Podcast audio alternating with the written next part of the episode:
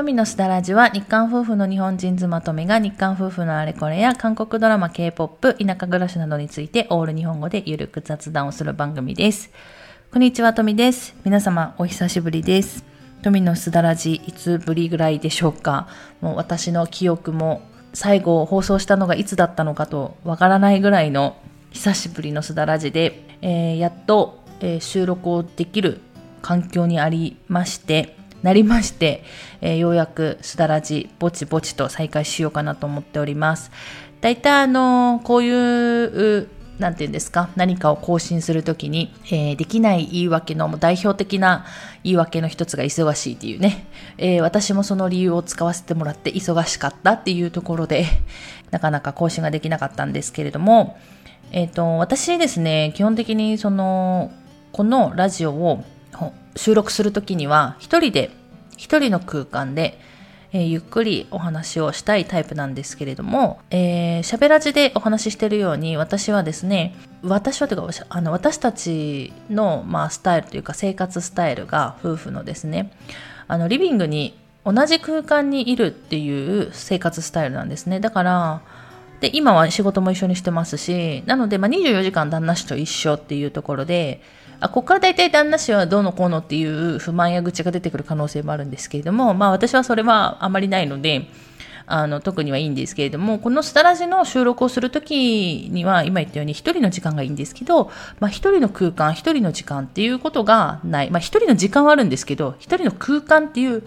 環境がなかなか作れないっていうところもありまして、ようやくあの、一人の空間という時間がですね、できまして、今収録をしております。なぜ一人の空間ができたのかと言いますと、まあ、あんま気にならないという方もいらっしゃるかと思うんですけれども、ちょうどですね、えー我が地域では、今、まあ、町内というか、町のですね、地区の清掃中でして、旦那氏が今、草刈り要員に借り出されているっていうところで、えーこういったあの、地区の行事、あの、体力のいる、えー行事に関しては、まあ、外国人ですけれども、旦那氏が出てやると。で、えっ、と、まあ、話し合いだとか、そういうことに関しては、やっぱ、外国人なので方言もありますし、聞き取れないので、そういうことに関しては私が出るという役割分担のもと、まあ、田舎で暮らしているという感じですね。なので、今、ちょうど一人の時間になりましたので、久しぶりにスタラジを収録しているというわけです。スタラジへのお問い合わせをですね、えっ、と、いただいていまして、も何ヶ月も前に、本当に今更の、あの、返答で、本当に申し訳ないなと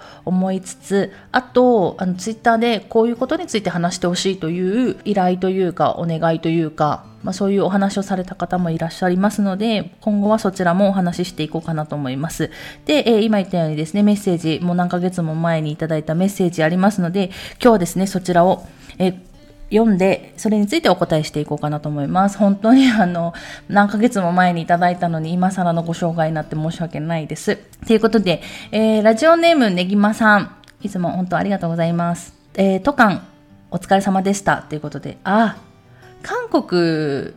行って帰ってきたあたりぐらいにメッセージいただいたのかなと思います。ということで、えー、とめちゃんのラジオ配信がストップしていたので、思いつきで私も息子と一緒にラジオ配信を始めてみました。おお。とめちゃんは編集とかは何かソフトを使ってされていますか？私はパソコン関係全くダメなので、アンカーというアプリを使って一発撮りで配信しています。反抗期前の最後の可愛い時期かと思い、息子とおしゃべりしています。ラジオ配信で気をつけていることなどあれば、アドバイスいただけると嬉しいです。最初は恥ずかしいと言っていた息子も、ちょっと楽しくなってきたようで、明日はこういう話をしようとか言って楽しんでいます。ラジオは、りょりょとカカの夏休みラジオです。何の得もないですが、もしよかったら聞いてみてくださいといういうことで、えーメッセージ、質問ありがとうございますということで、えっ、と、ラジオですね、についてというところで、まあ、それについてはもう少し後にお話しするとして、えっ、と、息子さんとラジオ配信しているということで、本当今更で申し訳ないんですけど、私もちょっと聞かせてもらいました。すごいですね、何ヶ月も前にいただいて始めたって言って、私、あの、本当にこのラジオを始めるちょっと前にですね、いや、聞いてみないとと思って聞いてみたんですけれども、今も続いてるんですよ。皆さんぜひ、あの、聞いてみてください。リュロとカカの夏休みラジオ。可愛いですよ。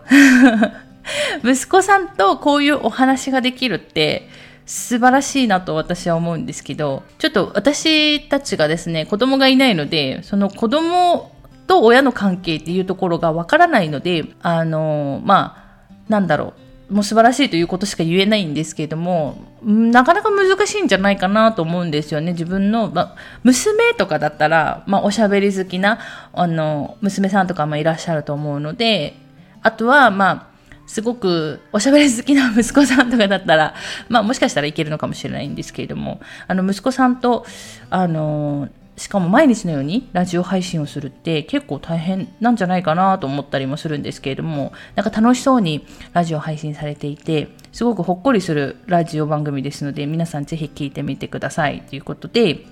えっ、ー、と、まず、えっ、ー、と、質問で、とみちゃんは編集とかは何かソフトを使ってされていますか？っていうところなんですけれども、私はですね、えっ、ー、と、ラジオ編集は、あの、ワンダーシェアフィモーラっていうのを使ってるんですね。で、これはラジオ編集っていうか音声編集をするソフトじゃないんですよ。これは本当は動画を作るためのソフトなんですね。で、えっ、ー、と、前にちょっと YouTube の動画を上げてたりもしたんですけれども、その YouTube 上げる前にちょっと一人で YouTube 挑戦してたことがあって、そのためにこのフィモーラっていう動画編集を購入したんですね。購入しなくても無料で使えるんですけれども、無料で使うとその動画内にこのフィモーラっていうロゴが入っちゃうので、それをそのまま、ま YouTube にアップロードするわけにはいかないので、まあ、挑戦するという投資でですね。まあ、これを、えー、購入したので、えっ、ー、と、私はもうこれが使い慣れてるので、えっ、ー、と、このフィモーラであの音声編集をするんですけれども、でも音声編集って言っても、まあ、ほぼやらないですね。あの、ちょっと音量が今日はちっちゃかったなという時に上げたりとか、あと、月曜日かな月曜日の放送でちょっと不自然な部分がもしかしたらああったかもしれないんですけれども、11月14日の放送ですね、の分で、不自然な部分があったかもしれないんですけども、あの、それは、その時はですね、11月14日の分は、なんかマイクかなんかわかんないんですけど、突然ちょっと切れちゃってて、あの、ラジオ収録してる時は特に何もなかったんですけど、もう一回聞き直すと、あれ？中間抜けてるな、みたいなところがあって、そういう時に、あの、ちょっと切って、ちょっとうまく編集をしたりとか、するぐらいで、あとは聞き、聞いてほしくないところとか、私がちょっと間違えて、まああんまりよろしくない言葉を発してしまった旦那氏とか私がですね、そういう時にちょっと編集をするぐらいで、まあ基本的にそんなこともほぼないので、本当に音量調整するぐらいで使ってるものですね。で、この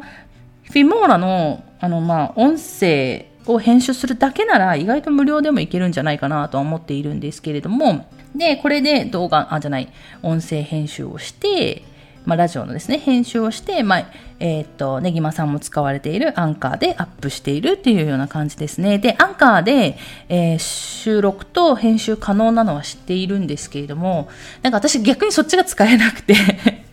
どうなんだみたいな。もう一回それを、なんだ自分のやり方を確立してしがしまったがために、他のにこう安易に手を出せないという状況になってしまって、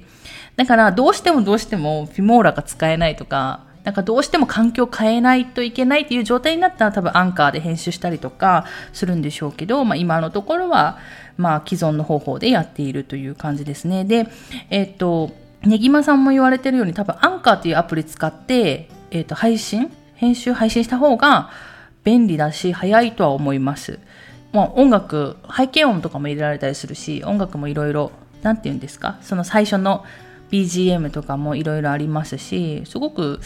そっちの方が楽なんじゃないかなと私自身も 考えています。で、アンカーでアップ、私もアンカーでアップしてるんですね。で、アンカー以外もあるんですよ。あ例えば、まあ後からお話しますけれども、スタンド FM だったりとか、あとラジオトークっていうのがあったりとか、私もいろんなものに手を出しては撤退、手を出しては撤退みたいな感じでやってたんですけど、もうアンカーでアッププしてるんですね。で、アンカーで私がアップしている理由としては、まあ、いろんな媒体に紐付けしてしまえば、まあ同時配信できるからっていうところで、あとは Spotify であんま聞いている方にはですね、たまにあの音楽入りのちょっと本当のラジオ的なちょっと音楽を聴いてもらう風なそういう仕様というかそういうラジ形のラジオにもできたりするので私は、えー、アンカーでアップしているっていうところですね。で、えっと、私ですね、その、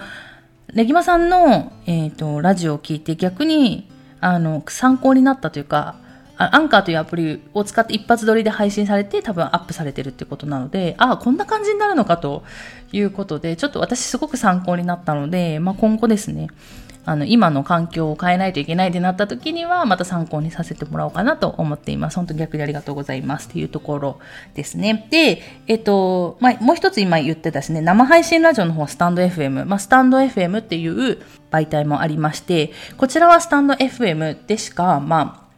えっと、配信されないんですね。で、私がこのスタンド FM を使っているのは生配信ラジオができるからっていうところでやっています。アンカーでもできるのかな？ちょっと見たことはないんですけれども、もしかしたらできるかもしれないんですけれども、私はスタンド FM でやっていまして、で、このスタンド FM も、えっ、ー、と、結構前から知ってはいたんですね。知ってはいたんですけれども、どうも使い勝手が悪くって、で、生配信ラジオも、まあ、ちょっとやりたいなとか、まあ、いろいろ思ってて、一回登録したんですけれども、本当にまだ多分、その当時、今みたいなスタンド FM のこうスタイルになっていなくて、すごい使いづらくて、えっ、ー、と、このスタンド FM もスマホから収録して、まあ、アップするっていう感じで、逆に、えっ、ー、と、パソコンからはできない仕様になっていて、だからちょっと使いづらくって、あとはアプリを入れたら、まあ、その当時です。今は違いますけど、その、スマホにそのスタンド FM のアプリを入れたら、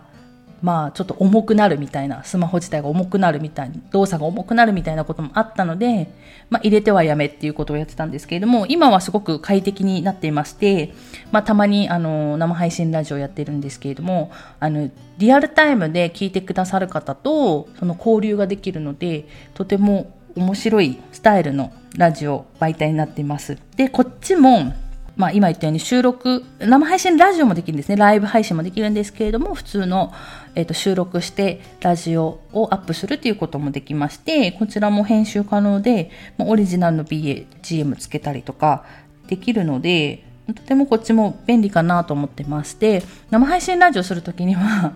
えの、私たちがまあスタンドのマイクを使ってるんですけれども、これをスマホにつなげて、いつも生配信ラジオやってるっていうような感じですね。で、あの、まあ、この前の、まあ、久しぶりにやった生配信ラジオですね。えっ、と、先週かな、やった島根県、島根県からお届けした生配信ラジオについては、あの、家じゃないので、出先でいきなりラジオしようみたいな感じなので、それは私のスマホに向かって二人で喋ってるみたいな感じですね。まあちょっと音質が悪かったりするのかなちょっとわかんないんですけど、ちょっと生配信ラジオに関しては後から聞き返さないので、ちょっとどんな感じかわからないんですけども、一回聞き返した方がいいんじゃないかなと思ったりもしてるんですけれども、まあ、ちょっとわからないんですけども、まあそういう感じでいろいろそのラジオをやるにも収録するサイトだったりアプリだったり、あとどこでアップアップロードするのかっていうところもいろいろあると思うので、まあ調べられて、まあ、これからポッドキャストやろうかなと思っている方は自分に合ってるものがどれかなっていうところで、いろいろ使ってみないとわからないと思うので使ってみてこれだと思ったもので続けてあのやったりとか続けていってもらえればいいのかなと思いますということとあとラジオ配信で気をつけていることなれば、気をつけていることなどあればアドバイスいただけると嬉しいですということで、ラジオ配信で気をつけていることなどは、うん、なんだろう、前にも少しお話ししたかもしれないんですけど、喋る内容はちょっと気をつけてたりはしますね。ちょっと誰かを悪く言わないとか、特に韓国と日本って比較しやすかったりされやすかったりしやすかったりするんですけれども、あんまり安易に比較はしないようにはしてるんですね。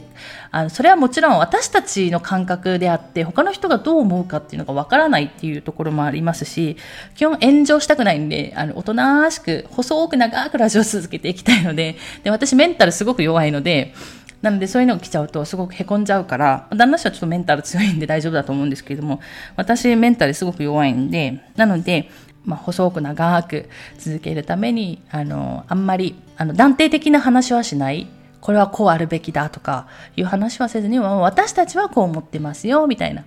感じで、私たちの経験上ではこうでしたよ、みたいな感じでやってます。まあ、特にあの韓国語とかはですね、専門家じゃないから、私たちはこう使ってますよ。専門家はどういうかわからないけどっていう話でいつもやってるような感じですね。まあ、それがいいのかか悪いのかわからないですけれども、まあ、これが私たちのスタイルっていうところで、そんな感じで気をつけているところと、あと技術面で言うと、えっ、ー、と、録音ボタンの押し忘れと、あとよくやっちゃうのが、マイクのスイッチの切り替えをあの何回かやらかしてしまったことがあって1人用の時と2人用の時ってちょっとマイクのスイッチの切り替えをしないと拾える音の範囲が変わってくるんですね。で、それを何回か忘れちゃって、で、その忘れちゃうと、やっぱり旦那氏の声だったり、私の声どっちかが小さかったり大きかったりっていうことがあるので、最近はそれをちゃんとチェックしてやるようにしてますね。で、ねぎまさんもやられていると思うんですけど、基本一発撮りなんですよ。私たちも一発撮りで、失敗して、じゃあもう一回話そうってなった時に、その失敗した元のネタがものすごく面白くても、元のその収録した内容がものすごく面白くても、もうそれを話すことができないんですね。だからそれがすごくもったいないなっていうところもあるので、最近は結構ちゃんと確認をして えー、収録してるようにしてるっていう感じですかね。最近ってなんだよって話ですけどね、最初からやれよみたいな感じなんですけれども、あまあ、人間は学んで、成長するというところで、何回かそういう失敗をやらかしまして、今に至るというような感じでございます。そして一番気をつけているというか、心がけていることは、えっ、ー、と、とにかく私たちが続けられるスタイル、自分たちが続けられるスタイルでやっていくっていうところですね。例えば内容だったりとか、あと放送回数、放送間隔だったりとか、多分私たちは週に2回が多分限界、普通の放送はですね。で、たまに生配信入れたりっていうところが、今の時点ではそこが限界で、それ以上は多分私たちの負担になるので、それ以上はできないっていうところが今の状態ですね。だから今のスタイルで続けると内容も多分喋らじで何回かお話ししたかと思うんですけれども、まあ最初は韓国の文化についてとか韓国について日本と韓国の比較についてみたいなことがいいんじゃないかなという話っていうかそういうことも考えたんですけどそうしてしまうとネタが思いつかなくなるとその時点でこれが続けられなくなるっていうことに気づいて、だからそれはやめようっていう話になったんですね。だから結構、あの、普通の、普通も言えば私たちが、あの、喋らじで話してる内容って、普通の夫婦の会話みたいな雑談みたいなことを、まあ、皆さんにお届けしているというスタイルだったら、あの、まあ、今日天気がいいねとか寒いねとかそういう話題から入っていったりとか、あの、最近聞いた話とか気になることってだったら、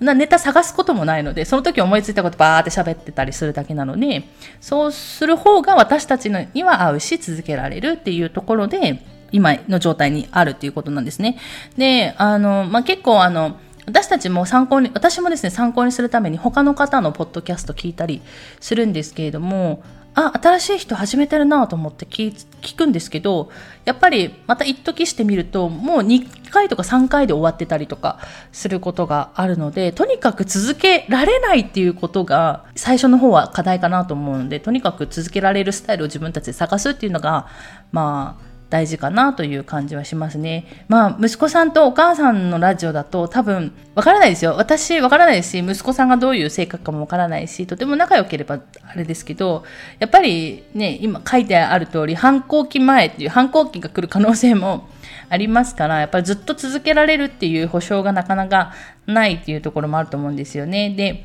まあ、あの、なんだ中学生とかになっちゃうともう部活で忙しいとかいう風になっちゃったり受験勉強とかもあったりすると思うのでまあ期間限定ということもあると思うんですけれどもその中で、まあ、楽しく、まあ、この前200回記念で旦那氏も言ってましたけどあの振り返ってみれば自分たちが収録した内容が、まあ、すごく思い出になるっていう話もしてて、まあ、確かにそれはそうだなと思うので息子さんとのラジオが多分すごく後から聞いた時にはとても楽しい思い出になるんじゃないかなと思うのであのできるところまで楽しく続けていただければなと思います。ということで、えー、こんな感じにはなりましたけれども、えー、ねぎまさんの質問にお答えさせていただきました。本当質問ありがとうございました。ということですね、ちょっと今日は、えー、時間が長くなりましたけれども、久しぶりのすだらじということで、また今後もですね、ほんとぼちぼちまた再開していこうかと思いますので、何か質問メッセージとありましたら、